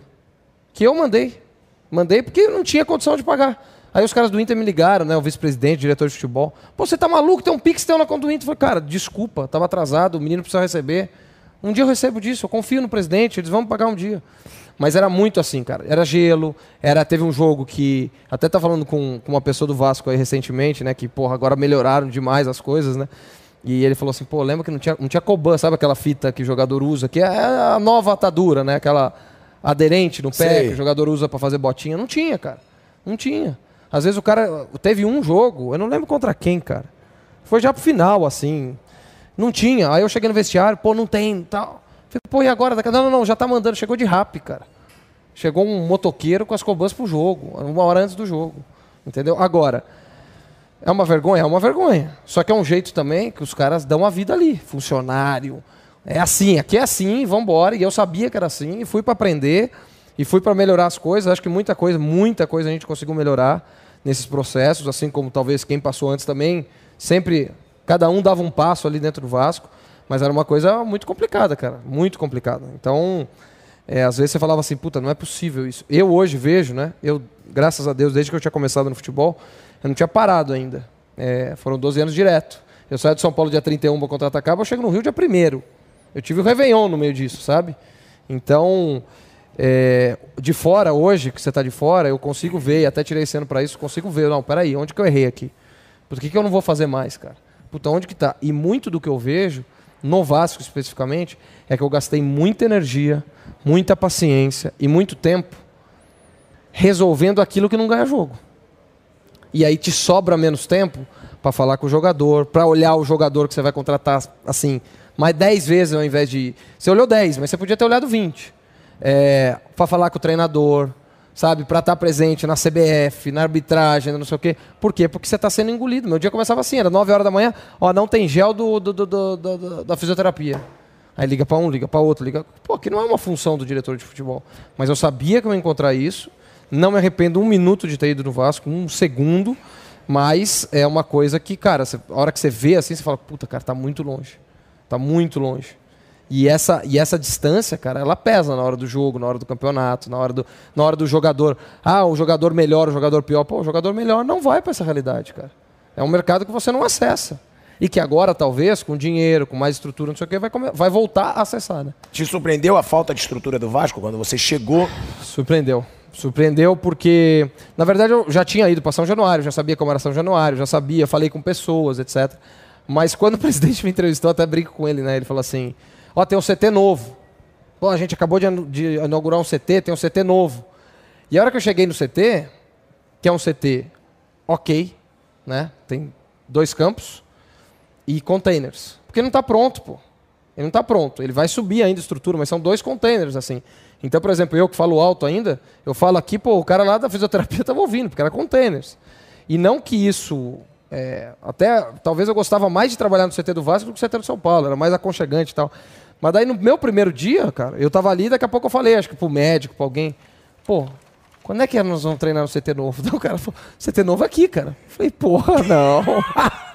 CT novo aqui, é novo, inauguramos agora, faz três meses. Eu falei, puta, porque era muito diferente.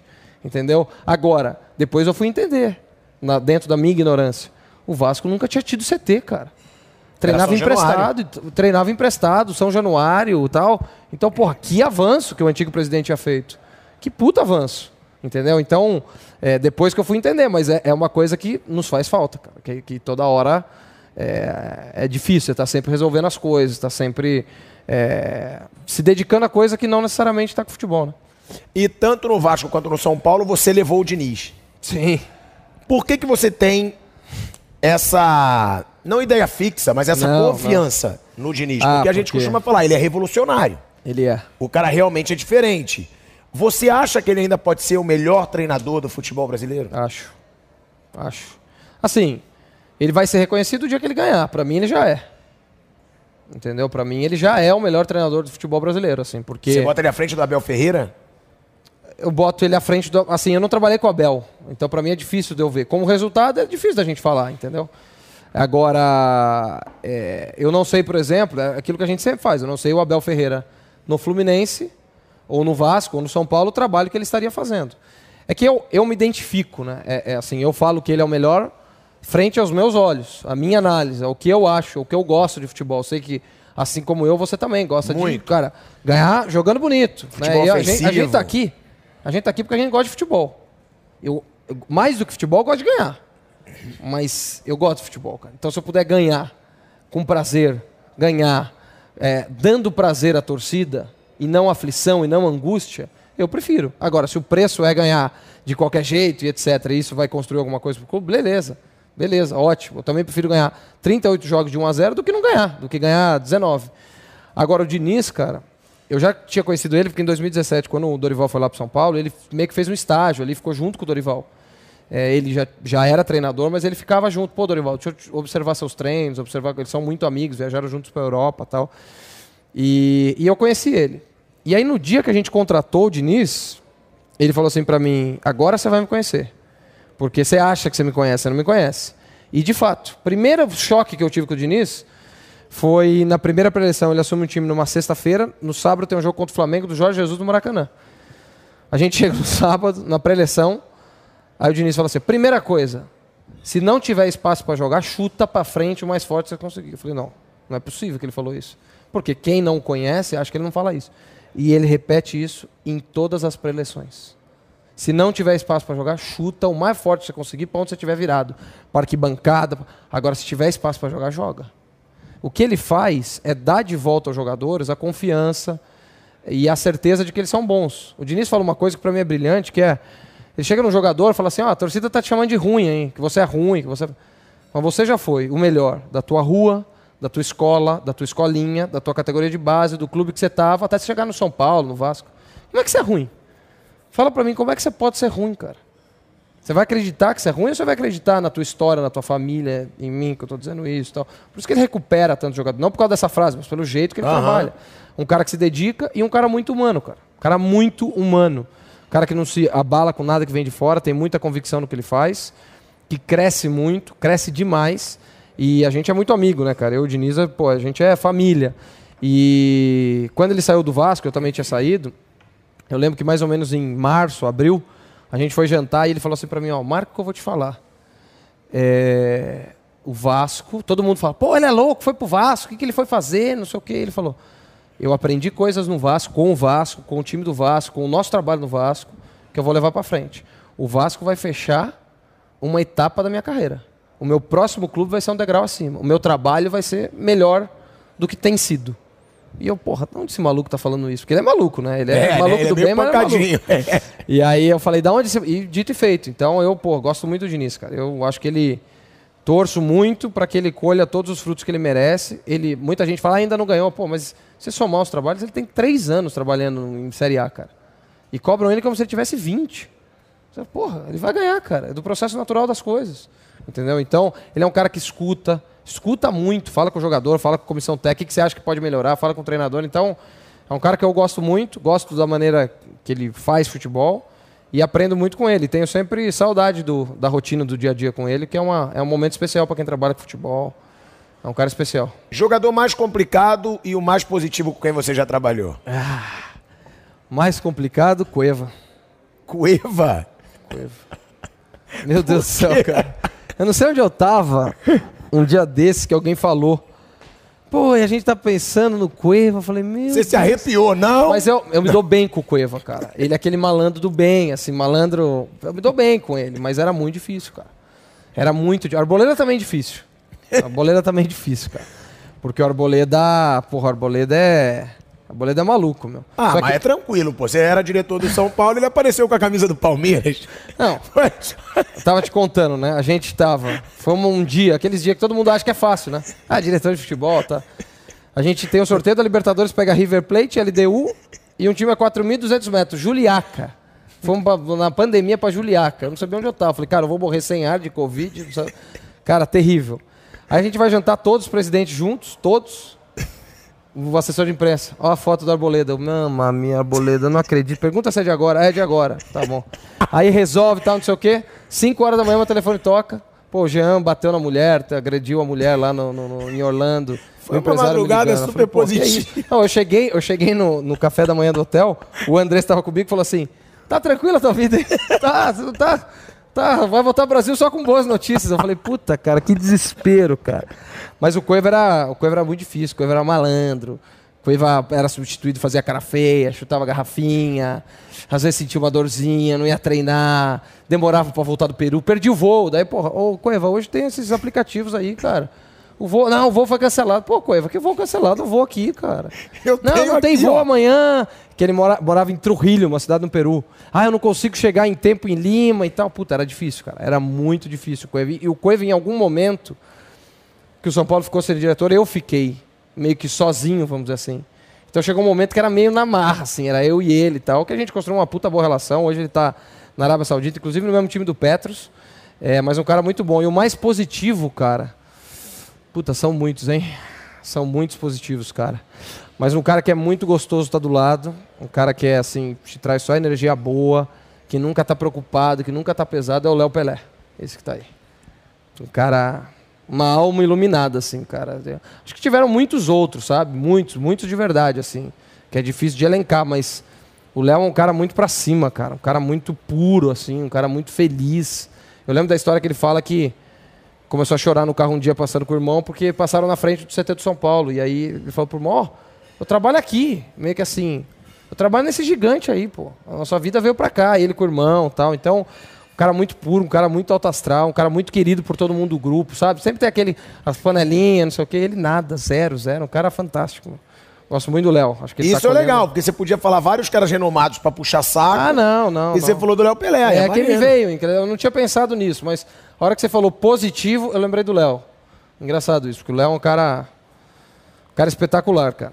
Um cara espetacular que tá colhendo tudo que ele merece colher aí. E essa foi a maior. Eu ia falar, mas foi a maior pica que você já pegou ali é, no São Paulo ou no futebol. Foi esse dia, Jean bate na mulher e Arboleda com a camisa do Palmeiras? É, eu acho foi que o foi- pior dia que você já teve como diretor? Ah, tiveram dias complicados, cara. Tiveram outros dias complicados, dias pesados, assim, dia que parece que você não, você não vê o dia seguinte, assim. Aquela pressão, aquele negócio, você fala, cara, como é que. Mas sempre, sempre o dia amanhece, né? Mas tiveram dias muito, muito, muito complicados, assim, ao longo desse período, assim. Mas eu acho que essa do. Eu acho que principalmente por causa do Jean, sabe? Por causa da gravidade da coisa, sabe? Agressão com a mulher, polícia envolvida nos Estados Unidos. É uma decisão que você tem que tomar ali. Você fez um investimento no jogador, você não pode premiar o cara que faz isso. Você tem que entender o, enfim, entender os próximos passos sem saber exatamente o que aconteceu. Então, pela gravidade da coisa, eu acho que foi, cara. Pela gravidade, assim, porque era um, era um assunto que você não. Você não pode errar, né, cara? Você tem que, você tem que cuidar, você tem que falar com a esposa, você tem que falar com o advogado. Você tem, então foi, foi muito complicado, cara. Uma coisa que eu não desejo pra ninguém, não. Só pra fechar, muitas vezes a sua função é muito questionada. A gente até vê comentarista de futebol, muitas vezes, pô, clube contratou esse treinador, nem sabe qual é o estilo do treinador. Clube contratou esse cara, nem sabe como ele joga, porque não tem jogadores pra esse estilo. Primeiro, você acha que tem uma certa perseguição, às vezes, da imprensa, comentaristas com o cargo diretor de futebol? Ou você acha que realmente que tem muita gente que ocupa esse cargo e que não está preparado? Ah, eu acho que cada vez menos, cara. Eu Acho que cada vez menos tem os não preparados no cargo. Porque hoje você não dura mais, cara. Hoje o não preparado ele não segura mais a função, entendeu? Porque é jogador, é treinador, é pressão, é imprensa, a coisa vai, a coisa sai. Então é muito difícil que se é, que se mantenha sem que você tenha, sei lá, enfim, uma boa forma de trabalhar. Então, não, a- acho que às vezes tem um desconhecimento sobre a função. Todo mundo acha que diretor de futebol é trabalhar, é contratar. Contratou mal ou contratou bem? Cara, a gente faz um milhão de outras coisas. Agora vai começar a ficar um pouco mais claro, porque tem as janelas no Brasil. Antes não tinha. Você começava a contratar dia 1 de janeiro ou dia 1 de dezembro e você ia contratando até setembro. Agora não. Tem uma janela que acaba em abril, uma que abre por um mês entre junho e julho, e acabou. Julho e agosto e acabou. Então você vai começar a olhar melhor as funções de diretor de futebol, que são muitas, cara. Não é uma coisa fácil. Não é uma coisa simples. Ó, eu tenho uma pergunta aqui que eu, ia- eu não ia fazer, mas o Gabriel me lembrou. E é legal, porque você é muito amigo do Diniz. Sim. Eu não sou amigo do Diniz, eu admiro muito o trabalho do Diniz. E eu não gostei da situação do Tietchan com o Diniz. Você era o diretor ali no momento, porque eu. Eu já sou- tinha saído. Você já tinha saído, tinha mas você fazia trabalhou com quatro dias, É. exatamente. É, eu sou um cara que eu valorizo muito gratidão. Sou mesmo. Tipo, quem tá comigo na merda, Exato. eu vou sempre estar com o cara. E o Tietê, ele é o Tietê por causa do Diniz. Eu falo isso, porque o Uhum. Sim. Diniz deu chance pra ele no Aldax, o Diniz deu chance pra ele depois no Palmeiras. Não. Não. Qual foi o clube que ele deu chance pro Diniz antes do São Paulo? Não, foi no Audax, né? No Foi no Audax, Audax, naquele São Audax que é Paulo. vice-campeão brasileiro, vice-campeão paulista, que elimina o Corinthians no, no, no- no Itaquerão, faz um gol de esquerda, assim, o Tietchan, lembra? quem leva ele pro Palmeiras é o Cuca. Isso, daí o Cuca muito bem. leva, exatamente. Isso. O Cuca, mas é o primeiro contato do Cuca, mas antes ele conhecia. É, eu acho que inclusive o Tietchan tinha meio que parado de jogar, o Diniz foi lá buscar, ó, peguei o Audax, vamos. Não era nem Tietchan, era Danilo, não sei o quê. Sim, e aí eu valorizo muito isso. E aí, claro, o Diniz errou. Errou do jeito que falou.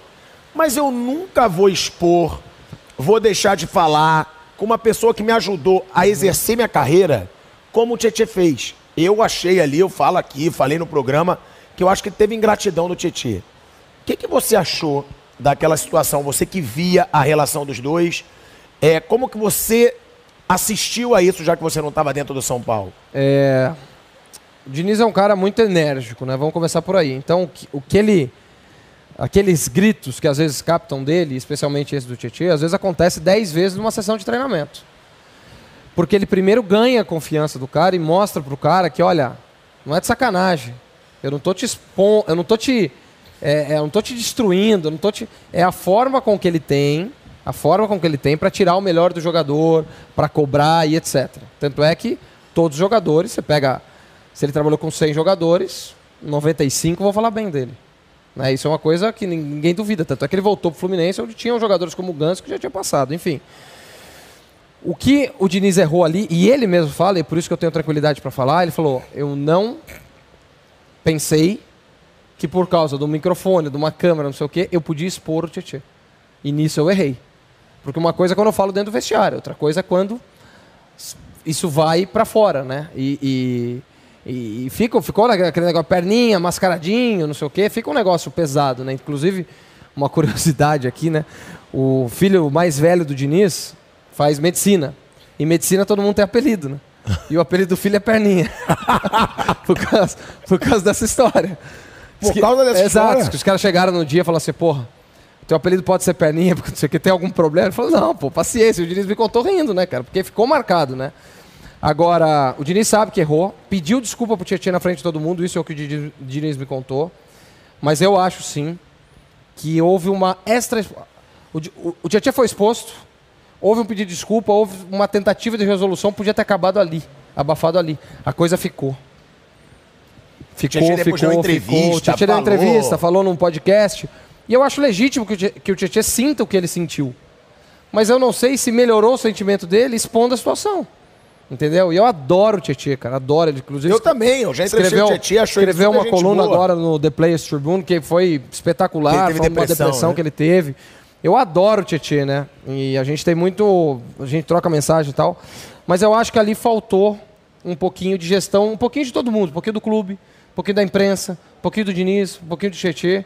E que ficou uma história marcada, cara. Todo mundo fala, ah, mas teve aquele episódio do Tietchan. Fala, cara, aquele episódio do Tietchan não foi nada. Eu, nesse jogo que eu comentei do Fluminense, que o presidente do Vasco me liga, eu entro no vestiário. Antes, até eu encontrei o, um funcionário agora, um gerente de futebol que estava tá no Atlético Paranaense, e a gente estava conversando, lembrando dessa história, cara, que ele fala, pô, se você não entra no vestiário aquele dia, tinha dado merda. Por quê? Porque o, o, o- Diniz e o, e, o, e o Luciano, que tinha uma relação de amor e ódio, lembra de... Na verdade, Aham. era só amor, mas era entre tapas e beijos, joga água e reclama e vai. Pô, naquele, naquele primeiro tempo contra o Fluminense, que eu acho que acaba um a um, pô, eles meio que se pegam, saem discutindo, e o, o, o Luciano, cara, que o Luciano é um coração do tamanho do mundo, assim, tamanho do mundo. Não vou mais jogar, não vou voltar, não sei o que, tira a chuteira, entra no vestiário. E eu entro no vestiário, antes do presidente me ligar. Entro no vestiário, calma, Luciano, Diniz, calma, fica aqui, calma, calma, calma. Você tem que fazer essa gestão ali, porque senão eles iam se pegar. Eles voltam, o Luciano joga, a gente ganha o jogo, os dois saem abraçados, tiram o sarro deles do avião, ah, já fizeram as pazes, não sei o que, pô, é coisa que acontece no futebol. Essa situação por ter ficado exposta, eu acho que por ter faltado uma gestão ali um pouco de todo mundo, ficou uma coisa ruim, uma história que não é legal para nenhum dos dois, cara. Mas eu acho que faltou principalmente no Tietê. É, pode Porque ser. o Diniz pediu a desculpa. Sim, sim, Era só o sim, sim. falar, ah, morreu, ele é um pai o pessoal mim no diz futebol. assim, ah, perdeu o campeonato por causa daquilo. Porra, não. Eu tive, eu sempre falo com o jogador, tive recentemente com o Pablo, com o Vitor Bueno, com o Volpe. Quando pergunta disso, os caras falam, porra, nada, cara. Não foi por isso. Foi por outros fatores que a gente precisa aprender, mas assim, não foi por isso, cara. Não, não aconteceu por causa disso, mas ficou uma coisa muito marcada, entendeu? Ficou uma coisa muito. Depois o Diniz, quando tá no Santos, eu acho que joga Atlético Mineiro contra Santos, ou São Paulo contra Santos. E o Diniz vai lá no meio de campo, tem uma imagem, ele sai conversando com o Tietê, fala de novo com o Tietê, e aí acho que depois ele ainda dá essa entrevista. Aí o Diniz falou, porra, então não tem mais o que fazer, né, cara? Assim, mas o mais importante para mim é que o Diniz sabe onde ele errou. Seria preocupante para mim, uma pessoa que gosta do Diniz, o Diniz falar assim: não, porra, não errei, tem que fazer mesmo, é assim, ou é assim ou não é. Pô, não é, eu errei, pedi desculpa na frente de todo mundo. Se, aí cada um é cada um, se quer levar isso quanto para frente, né, velho? Irmão, muito obrigado, Obrigado pela resenha. Show de bola. Prazerzaço te conhecer. Boa sorte. E agora que você vá para um clube sem tanta politicagem, para você ter mais tranquilidade, irmão. Obrigado, muito obrigado. Obrigado. obrigado pelo convite, obrigado pela audiência de todo mundo aí. Rapaziada, deixa o seu like, é muito importante. Se inscreva no canal da Jovem Pan Esportes. E vocês já sabem, toda segunda-feira, a partir de sete e meia da noite, é o Reis da Resenha, aqui no YouTube da Jovem Pan Esportes, ao vivo, a partir de sete e meia da noite na segunda. E domingo sempre a gente tem os principais trechos na TV Jovem Pan. Muito obrigado pela sua audiência, deixa o seu like e uma boa noite aí pra geral.